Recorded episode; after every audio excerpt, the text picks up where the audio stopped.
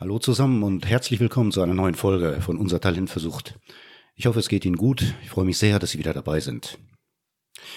Wenn ich solche Folgen wie diese aufnehme, kann ich das natürlich nicht direkt bei Spotify machen. Ich muss die vorher bei einem sogenannten Host runterladen. Ein Host ist ein ähm, Programm, das die Datenbanken quasi sammelt und später Spotify zur Verfügung stellt.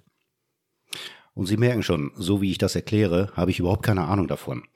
Was ich eigentlich sagen will, ist, auf diesem Host, das ist in meinem Fall Anchor, kann ich ähm, sehen, wo, in welcher Region auf der ganzen Welt ähm, meine Folgen gehört werden. Ich kann da nicht sehen, wer mich äh, hört oder wie viele Leute. Ich sehe das immer nur in Prozentzahlen. Also angefangen mit über 90 Prozent in Deutschland bis hin zu unter einem Prozent in verschiedenen Regionen. Manchmal auch relativ weit weg. Was mich besonders freut ist, ich habe festgestellt, dass mich jemand in Simbabwe hört. Aus irgendeinem Grund freut mich das unheimlich. Ich weiß nicht warum. Ich kenne keinen in Simbabwe, ich habe keinen besonderen Bezug dazu, aber irgendwie finde ich das faszinierend. Und ich finde das sehr schön. Also, wenn Sie auch diesmal zuhören, schöne Grüße. Und es hört mir jemand in Australien zu, genauer gesagt in Queensland, wo vor kurzem das Hochwasser gewütet hat, beziehungsweise immer noch wütet. Wenn Sie zuhören, ich hoffe, Sie sind wohl auf und unsere besten Wünsche nach Queensland. Worum geht es in der heutigen Folge? Wir reden heute über Abstinenz und Trauerarbeit. Und auf den ersten Blick klingt das mal völlig seltsam. Wieso denn Trauerarbeit leisten? Wieso überhaupt traurig sein, wenn man etwas hinter sich lässt, was einem das Leben schwer gemacht hat? Aber genau darum geht es. Man lässt etwas hinter sich. Und ob es jetzt etwas ist, was durch und durch angenehm war oder etwas, was zu ordentlichen Schäden geführt hat, das ist gar nicht mal so wichtig. Wichtig ist, es hat eine große Rolle gespielt. Und jetzt ist es nicht mehr da. Es fehlt buchstäblich. Im Sinne von etwas sehr Vertrautes ist weg und ich werde immer wieder daran erinnert. Die, die das erleben, wissen ganz genau, was gemeint ist. Diese Erinnerungen kommen und gehen, wie es ihnen gerade passt, die können sehr irritierend sein, weil man will sie ja gar nicht haben. Sie lassen zwar mit der Zeit nach und verblassen, aber hören nie so ganz auf. Das kann ich aus eigener Erfahrung sagen. In unserem Fall kommt dazu, dass ja nicht alles schlecht war, wie man so schön sagt. Und beim Alkohol sind die Erinnerungen auch die emotionalen und vor allem die emotionalen, ja durchaus vorhanden. Eigentlich nur vorhanden. Das liegt daran, dass wir ihn ja erst einmal durch die positiven Wirkungen kennengelernt und schätzen gelernt haben. Die negativen, die kamen zunehmend durch die Abhängigkeit, aber für deren Entwicklung haben wir auch eine ganz, ganz schöne Zeit gebraucht. Und diese negativen Erinnerungen, diese negativen Impulse, die wollen wir ja auch loswerden. Deswegen ändern wir etwas. Und natürlich werden wir mit den negativen auch die angenehmen Wirkungen los. Und das kann bitter sein. Aber anders geht's nun mal nicht. Und dann kann es durchaus vorkommen, dass es Momente gibt, in denen wir den Alkohol vermissen. Ist Trauerarbeit das richtige Wort dafür? Vielleicht. Warum nicht? Nutzen wir es doch mal. Die Vorstellung, die wir von Trauer im Allgemeinen haben, scheint hier ja nicht so ganz zu passen. Trauerarbeit bedeutet ja Wertschätzung für das, was wir hinter uns lassen. Und das klingt unangemessen für die Überwindung einer Abhängigkeit, die wir ja nun weiß Gott nicht wertschätzen wollen. Aber vielleicht geht es ja auch um etwas anderes. Wir trennen uns nicht nur von einer Substanz, sondern wir trennen uns von Vorstellungen, die wir mit schönen und erfreulichen Situationen in Verbindung gebracht haben. Das Glas Wein am Abend, das Bier am Ende eines Sommertages, ein Date und das Glas, das man zusammen trinkt, das Glas Alkohol zu einem guten Essen. Ich bin sicher, Ihnen fallen noch ganz andere Sachen ein. Dates, Sommerabende und gutes Essen gibt es auch weiterhin. Aber so wie wir es kennen, eben nicht mehr. Und natürlich ist das irgendwie auch schade. Es wäre einfach schön, wenn es anders möglich wäre. Aber das ist vorbei. Und manchmal werden wir, werden wir daran erinnert und fühlen, naja, Wehmut, Ärger, Trauer, Verlust. Ich habe von verschiedenen Menschen schon sehr viele Variationen gehört, was man da empfindet. Gleichzeitig höre ich aber auch immer so eine gewisse Scheu heraus.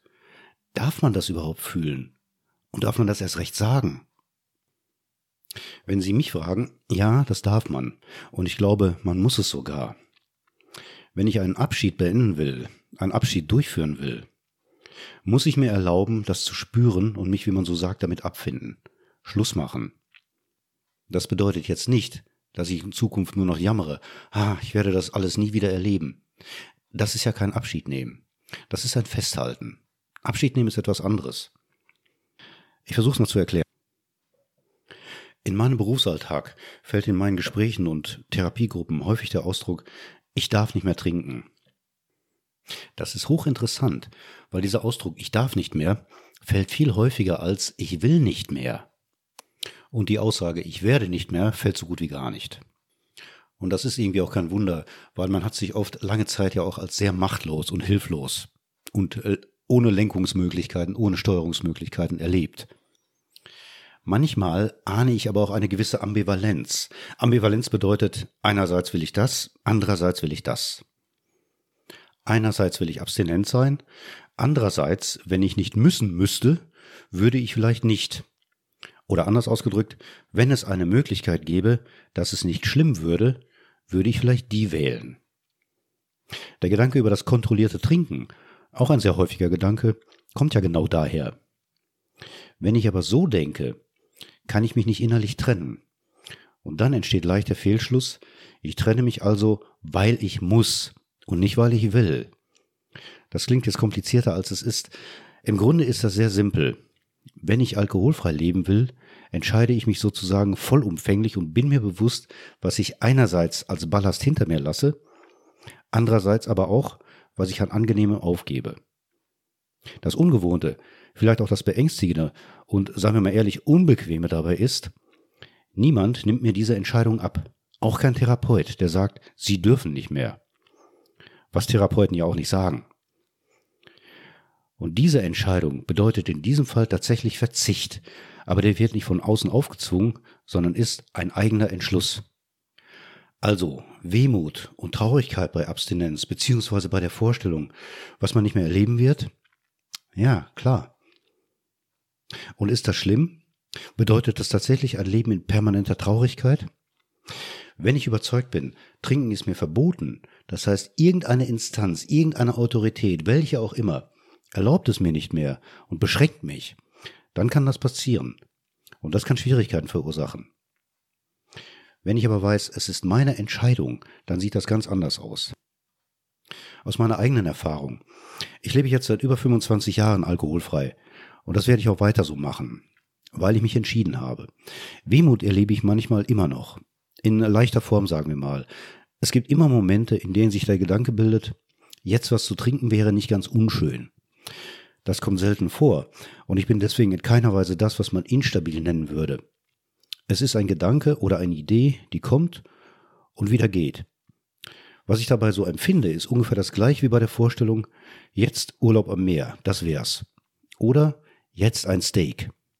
Leichte Wehmut, ein bisschen Trauer vielleicht. Der Gedanke, tja, ist halt nicht. Und das war's dann auch schon. Keine Belastung oder Irritation deswegen. Und natürlich kommen solche Gedanken, weil die Erinnerungen nun mal da sind.